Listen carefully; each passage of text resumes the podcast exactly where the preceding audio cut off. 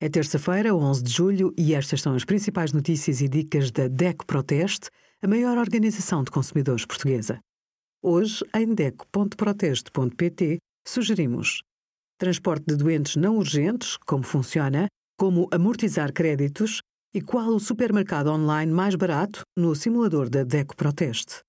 A alergia aos animais de estimação resulta da reação a uma proteína presente na saliva, urina ou caspa dos animais.